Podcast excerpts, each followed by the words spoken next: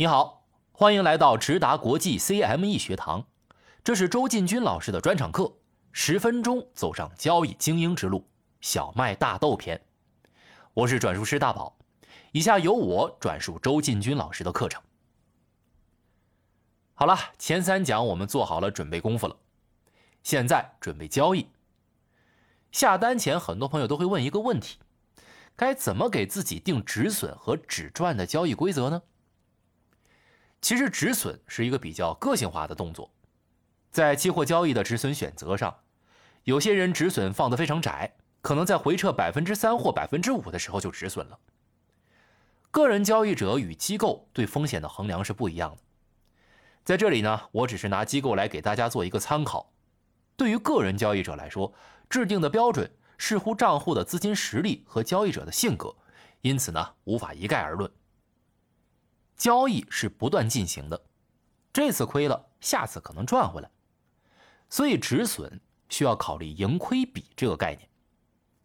打个比方，如果一位投资者一年做了二十笔交易，其中有十五笔都是亏损的，但是他每笔亏损的金额非常少。可能每笔亏损百分之二或百分之三的本金的时候就平仓了，与此同时呢，其他五笔是赚的。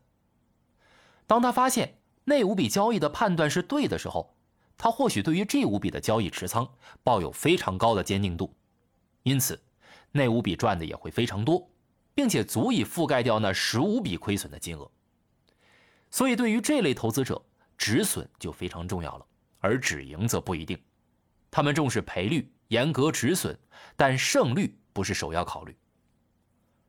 另外一种情况是，投资者比较重视胜率，他们的交易可能亏损，也可能盈利，而且两者都是差不多相同的数值。不过，他们能够把胜率做得特别高。打个比方，一位投资者做了二十笔交易，其中十五笔交易每笔都是赚了一千美金，但是另外五笔交易是亏损的。每笔亏损也是一千美金，他的每笔交易赢和亏都是一样的，但是他赢的次数多，自然也就盈利了。对于交易频率比较高的日内交易者，赔率的限制大，毕竟一日内的波动往往不会比一周的波动更大，他们对胜率的要求会比较高。至于选择哪一类风格，要视乎自己的能力圈、性格和持仓实力。这里顺带一说啊。有些朋友可能不太清楚能力圈是什么，其实能力圈啊和能力范围是类似的，只是用圈来形容能力的边界感更加清晰一些。这是要告诉交易者，交易需要根据自己的能力边界量力而行。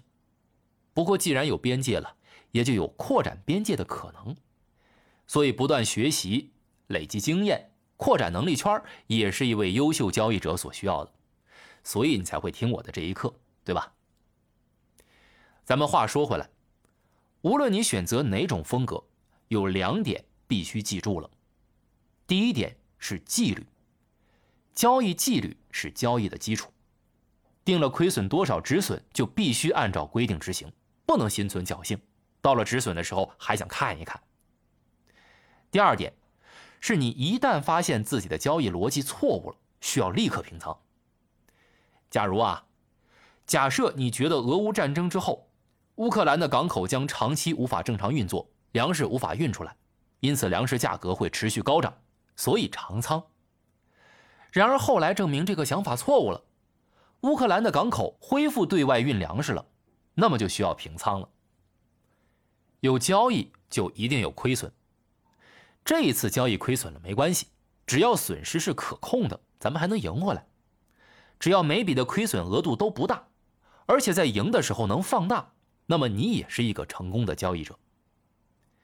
最后，期货交易的止损问题，最后总结出来八字金句啊：要么死扛，要么快砍。选择死扛的前提是你有足够的资金和对持仓方向的把握，否则啊，还是快砍算了。你是怎样交易的呢？可以在留言区跟我们分享吗？下一讲我们继续深入风险控制的话题，探讨一个被追收保证金的案例。另外，如果你喜欢我们的课程，欢迎分享给你的朋友。如果你是在喜马拉雅 FM 或者 Podcast 等频道收听我们的课程，别忘了关注我们频道和点赞，谢谢。每天十分钟，帮你走上交易精英之路。这里是直达国际 CME 学堂。